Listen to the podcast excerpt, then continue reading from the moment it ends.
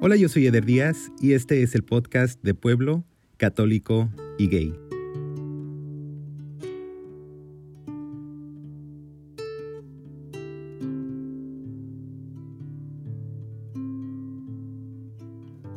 Hola, soy Eduardo Reyes, soy de Pueblo, Católico y Gay. Eduardo, bienvenido al podcast. No, gracias. ¿Cómo estás? Pues estoy muy bien. ¿Y tú cómo estás? Muy bien, contento de, de platicar contigo hoy. De verdad que estoy contento. Bueno, pues yo también tengo muy buenas memorias contigo, entonces pues sí, sí me estoy emocionado por volver a platicar. Sí. ¿De dónde eres, Eduardo? Soy de un pequeño pueblo de Aguascalientes que se llama Tepesalá. Lo describiría como un pueblo que fue en su tiempo auge minero y en estos momentos siento que está apenas en auge, está tratando de como que de regresar a sus a sus años de, de bonanza, yo diría. Pero sí ha sido un proceso ah, lento y siento que desde ahí han salido cosas culturales que me han emocionado mucho y siento que es muy pintoresco, aunque es ah, ah, un pueblo que es muy árido, que está a las afueras de Aguascalientes. Ah, siento que tengo yo un amor por, por mi pueblo desde que vivía allí y hasta ahora que vivo acá en Estados Unidos.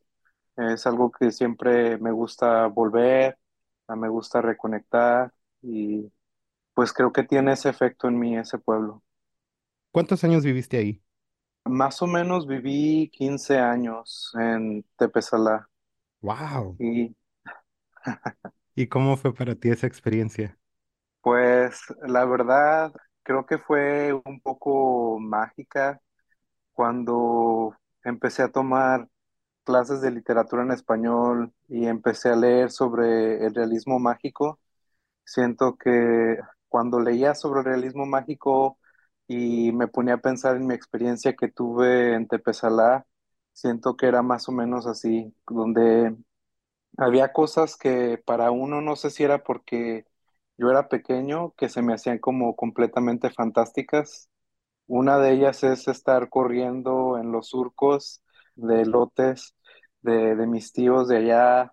Ah, la verdad ese era como que un momento que sentía como de liberación total, pero al mismo tiempo estar expuesto a estas personas que venían de otros lugares del mundo, les decían húngaros, traían el cine ah, que estaba hecho prácticamente de un montón de, de ropa vieja que tejían y ponían las películas de la India María.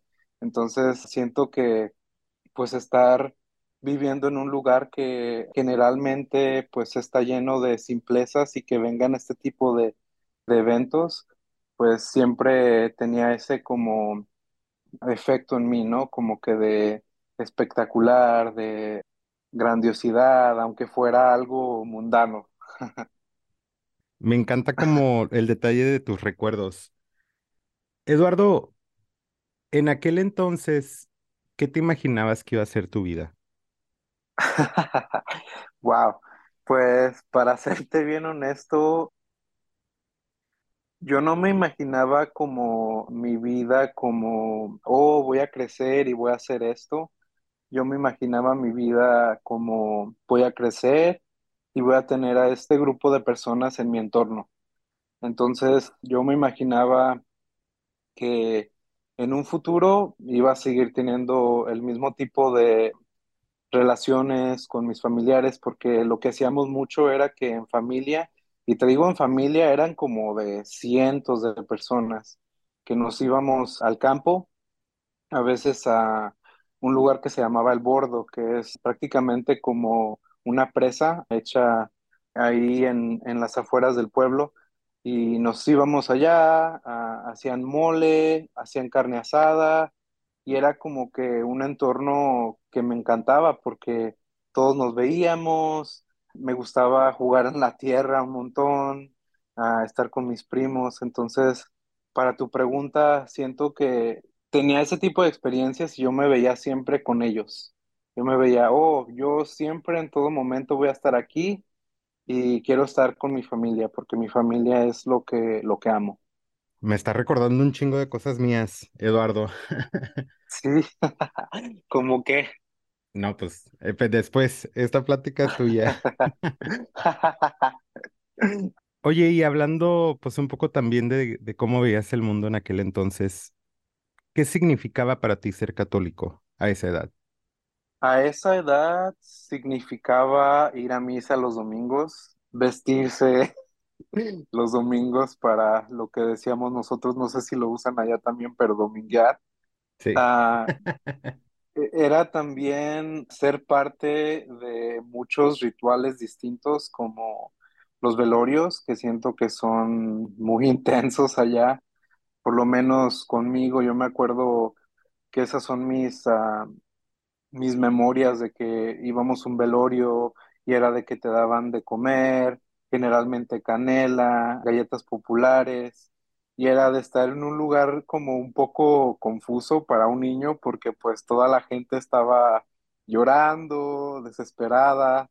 Entonces, ah, recuerdo mucho eso. También recuerdo que era ir al catecismo, ir a, a esas clases los sábados, ah, que sentía que eran, pues, como un niño extrañas porque uno ya está acostumbrado a ir a la escuela, entonces dices, ok, pues vienen los sábados todavía para aprender otro tipo de, de formación, ¿no? Entonces, sí, estaba lleno de rituales y de cosas de ese tipo para mí. ¿Le tenías miedo a Dios? Sí, mucho, pero también creo que no sé si es por mi tipo de personalidad, pero la primera vez que tuve como que esa experiencia de saber lo que era el Via Crucis y lo que era la crucifixión, siento que fue uno de los momentos más tristes en mi vida, porque sentía como que, pues, ¿por qué le van a hacer eso a él? Y y si era bueno, ¿por qué no, no se merecía hacer, eh, que le hicieran eso? Entonces, siento que era como que siempre sentirme con un miedo y también como, pues con un cierto tipo de dolor también. Platícame, Eduardo, de conociéndote a ti mismo. ¿Cómo fue ese proceso para ti? Ah, el conocerme a mí mismo, siento que ha sido y sigue siendo un proceso, pero siento que empezó muy temprano conmigo por cuestiones que tuvieron que ver con ser precoz y siento que no fue esencialmente porque yo lo haya querido, pero así se dieron las cosas. Hubo un familiar que se metió conmigo cuando yo era un niño, entonces desde ahí como que hubo esa inquietud y entonces empecé como a experimentar sexualmente con otras personas desde muy temprana edad me tomó mucho tiempo entender también y hacer la diferencia porque ya ves que en su momento de- decían mucho que una persona gay no es gay si no se hace, pero Sí. para mí yo siento que ya venía con ese tipo de alma, porque siempre he sentido que tengo una alma sensible, creativa, diferente, que siento que encaja muy bien con lo que es ser una persona queer. Entonces, siento que haciendo a un lado lo sexual, siento que era como que mi conexión que tenía artística con las cosas que me gustaban hacer creativamente. En tu casa, ¿cuál era el nivel de confianza que tenías con tus padres en tu proceso? Siento que desde un principio nunca lo tuve. Siempre hubo un grado de desconfianza muy alto. Siento que generaba mucho temor en mí y también generaba siempre estar como a la defensiva y tratando de buscar maneras de esconder quién era para ellos. De hecho, tuve una experiencia con mi papá que me encontró haciendo algo y él me dijo que en su vida nunca iba a confiar en mí. Entonces, desde ese entonces, si yo me encontraba con niños, con siempre él tenía como esa desconfianza conmigo. Entonces no, no hubo, no hubo ninguna confianza en, en mi casa en ese aspecto, o en ese tiempo también. Sí, gracias por la confianza, Eduardo.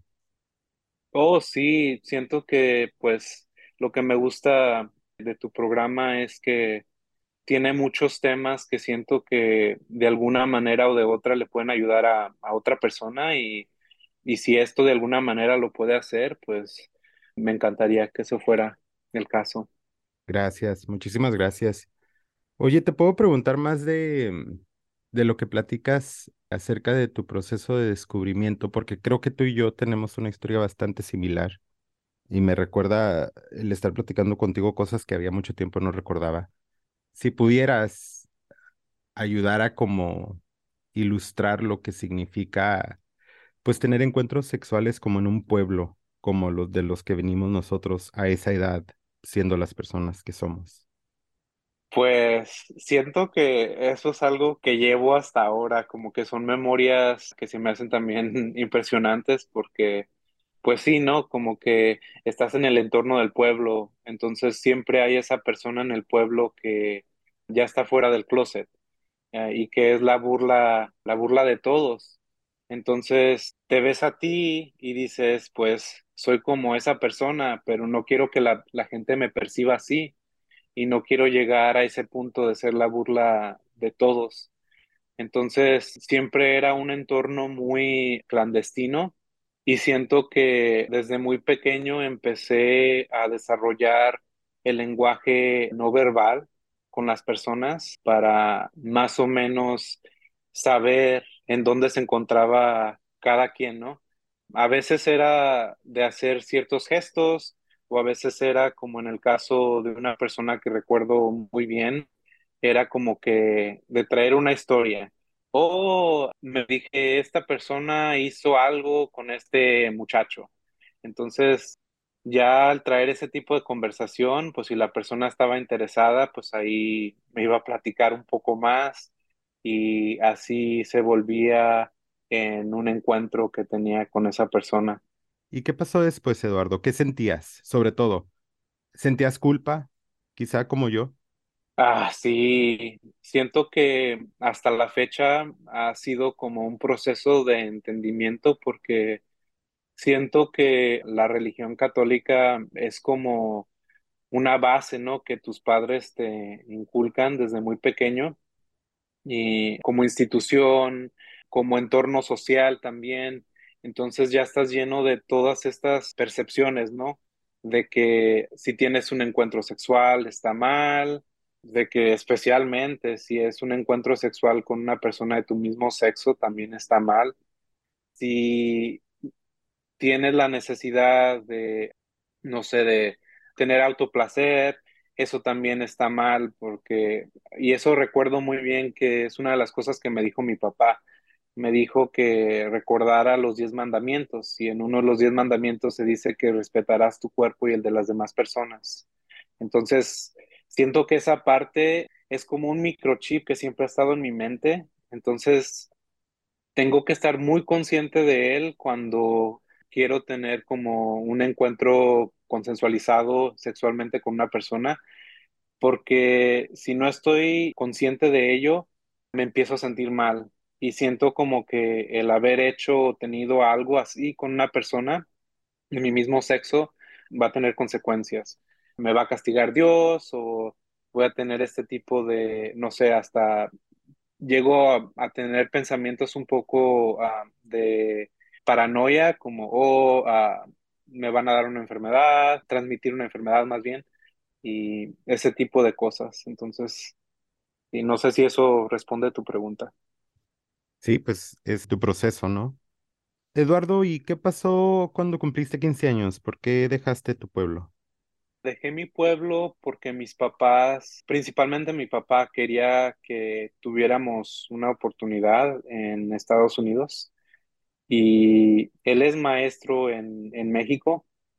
Entonces, para él, lo que le había dado su padre, la única oportunidad que tuvo fue de ser maestro y él sentía como que la única oportunidad que me iba a dar a mí iba a ser la de seguir como ese legado, ¿no? De ser maestros. Entonces, quiso de alguna manera u otra romper esa cadena y darme la opción a mí de ser otra persona aquí en Estados Unidos. Que también pues yo puedo decir, ¿no? Ah, eso es como subjetivo y yo puedo decir que quizás estando en México y ah, haberme dado la oportunidad y la opción, también podría haber sido otra persona en México, pero pues eso es parte del pasado, ¿no? Entonces es algo que ya no, ya no podemos cambiar. Sí. ¿Y cómo fue llegar aquí para ti? Para mí fue un choque total, porque pues ya te imaginarás, ¿no? Vienes de un pueblo, entonces desde pequeño era muy como, todo se me hacía impresionante, entonces llegando aquí era como que un, un choque que comenzó con, con el lenguaje, pero también tuvo que ver con el tipo de socializaciones que existen aquí, que siento que pues en un principio sí era muy diferente a México. Sí sentía como que una, una desconexión. No sé si era porque todavía no encontraba ese nicho, ¿no? Como que ese, ese grupo de personas que me iban a hacer sentir bien, pero al principio sí te sientes como que estás en, sí, estás en, en otro planeta. ¿Y cómo lo procesabas? Pues yo, como te digo, soy bien chillón, soy bien sensible, entonces mucho tenía que ver con mi tristeza. Para procesar muchas cosas en mi vida ha sido eso y creo que por eso he tenido una relación un poco especial con la tristeza, pero también siento que lo que me ayudó mucho a procesarlo fue la poesía. Ah, me gustaba mucho escribir, me gustaba mucho, especialmente la nostalgia fue para mí una de las de mis grandes musas cuando escribía. Eso me ayudaba a recordar pasajes de mi pueblo. También hice un, un par de cuentos que estaban relacionados con el pueblo de Tepezala, entonces era como que mi relación artística era lo que me hacía que pudiera sobrevivir y como mantuviera a flote aquí en Estados Unidos. Sí. ¿Y aquí en Estados Unidos podías seguir explorando tu identidad? Al principio no, porque pues todavía eres un niño, ¿no? Entonces todavía estás un poco atado a la autoridad de tus papás, pero ya que empiezas a, a conocer que hay más opciones, más oportunidades, que empiezas a ver como que las, las puertas que se abren al mundo, pues entonces ahí es donde sí, sí comencé a, a explorar más, a saber más, pero por mucho tiempo siento que por lo mismo de tener esa mentalidad católica, sentía como que cierto miedo a la feminidad, ¿no? Cierto miedo a las personas, las drag queens o, o las personas trans, porque era algo que no entendía. A veces también escuchaba del Pride. Entonces, cuando salí en la, en la tele y mis abuelos y mi mamá estaban viendo la tele, pues se la pasaban criticando eso, ¿no? Entonces, para mí era como que pues me están criticando también a mí, entonces no quiero ser catalogado en ese sentido. Pero cuando empecé a, a salir a los prides, a los clubs, cuando empecé a relacionarme un poco más con las personas que eran gay como yo, siento que ahí sí tuve un poco más de como de respiro, ¿no? Como que de sentirme un poco más en casa, que es un poco irónico, ¿no? Porque estoy en mi casa y no me siento como si estoy en mi casa. Sí, sucede de repente. ¿Y cuándo fue, Eduardo, si has tenido la plática con tus papás, cuándo fue o la has tenido? Sí, ocurrió después de que me gradué de la universidad. Fue más o menos como a los 22, 23 años. La manera que se ve aquí en Estados Unidos, ¿no? Ya, ya es una edad donde tú puedes ser un poco más independiente, pero pues por cuestiones de no encontrar un buen trabajo y eso, pues todavía estaba a la merced de mis papás. Mm, Tenía un novio en ese entonces y pues cuando uno encuentra una persona y a veces como es un escapismo, ¿no? Eh, dices, oh, wow, como que encontré esta persona que me ama, ya no me hace falta nada, entonces ya estoy listo para dar ese paso. Creí que iba a ser así y me animé a hablar con mis papás pero no sé si es como una cuestión de mi casa o no si no sé si es algo que pasa comúnmente, pero sí fue un choque total para ellos que se volvió en algo más violento, donde sí hubo golpes de su parte y cosas así, entonces te digo otra vez como regresar, como que quieres florecer y después te vuelven a apagar. Entonces, ah, sí sucedió eso. Ah, después de, de que sucedió eso, pues trataron de volver a controlar mis aspectos de mi vida y en ese entonces el novio que sentía que iba a ser como para siempre, pues también por la, las circunstancias que no lo culpo, pues también se tuvo que ir de mi vida. Entonces sí fue algo un poco difícil para mí, pero siento que ha sido lo que me ha dado la fortaleza que tengo hoy en día. En aquel entonces, ¿había alguien alrededor de ti en quien te pudieras apoyar? No, no. Creo que mm, la manera en que yo buscaba un apoyo a veces era como las personas que yo conocía en Grindr o las personas que yo conocía también en Instagram. Y pues de ahí saliste tú, que también siento que te van dando un tipo de enseñanza que en el momento mm, no lo reconoces, pero como se queda en tu cabeza también, siento que te va ayudando. Entonces, siento que fueron esos como pequeños satélites, ¿no? Que encontraba de tener conversaciones con otros chavos en Grindr o en Instagram. Siento que fue lo que me estuvo como que apoyando mucho en esos, en esos momentos. ¿Ha mejorado tu relación con tus padres?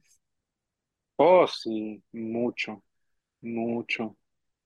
Sí, tomó tiempo también, pero creo que pues por lo mismo que te digo, que llega un punto en el que tú, pues tú quieres tener esa aceptación por ellos, pero no la está y hay esa resistencia que llega el momento en el que pues tú dices, pues entonces yo hice ya lo que yo podía hacer, voy a seguir mi camino porque merezco ser feliz y si quieren ser parte de mi camino, pues adelante y si no, pues también es algo que yo respeto porque prefiero tener una vida un poco más alivianada, ¿no?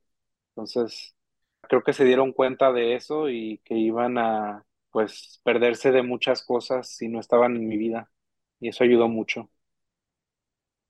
Qué bueno. ¿Y con Dios, cómo es tu relación?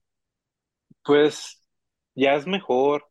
De hecho, la manera en que yo lo interpreto ahora es pues ya ves que se dice que Dios tiene muchas como representaciones, ¿no? Entonces, por ser católico, una de las que yo me siento muy identificado es la Virgen de Guadalupe. Siento que eso me ha ayudado mucho porque veo a Dios como no una persona que te va a juzgar, sino una persona que te va a nutrir. Y esa es mi relación. Mm, también como siento que tiene una conexión más a la naturaleza y eso es algo que me gusta mucho también a mí. Como las rosas, la historia de Juan Diego y la Virgen. Am, el hecho de que se le apareció una persona que era más como yo, ¿no? No como lo, lo que generalmente estamos viendo, ¿no? Que fue un- una persona indígena. Entonces, siento que mi relación ha cambiado ah, en ese aspecto, que ya la veo que es una relación directa y no una relación con el entorno social o la institución católica. Eduardo, ¿y algún día te gustaría regresar a tu pueblo? ¿Te ves envejeciendo ahí? La verdad, sí. Y de hecho, no había regresado en mucho tiempo por, porque te digo que para mí siempre ha sido como la aceptación familiar y cuando salí del closet no sabía la manera en que me iban a tratar. Toda la gente cuando estuve allá me trató muy bien y tuve una relación muy buena con mis familiares.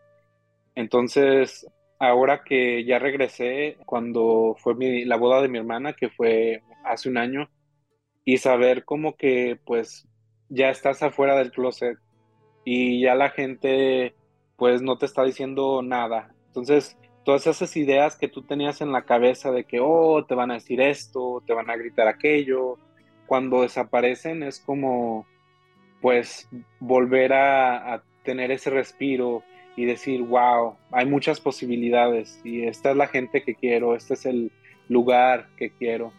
Entonces, para responder tu pregunta, sí me veo un día regresando allá al pueblo y, y quizás, no sé, como que, como te digo, me gusta mucho la creatividad. Mi abuelito también fue historiador, entonces, no sé, hasta ser el historiador del pueblo en un momento y, y tener esa función allá sí me gustaría mucho.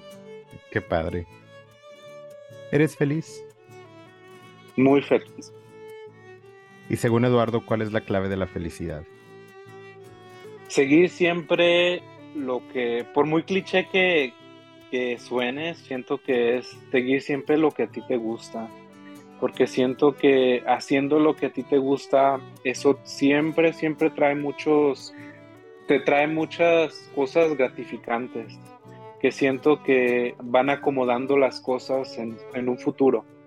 Si hay una resistencia y por cualquier razón no estás siguiendo el camino que tú quieres para ti mismo, siempre va a haber esa como tristeza o no felicidad, ¿no? Entonces, sabiendo lo que quieres y siempre buscando ese tipo de felicidad, yo siento que te lleva a, a sentirte bien, porque no importa lo que hagas y en, en qué lugar estés, siempre te vas a sentir completo. Muchísimas gracias, Eduardo. No, gracias a ti, Eve.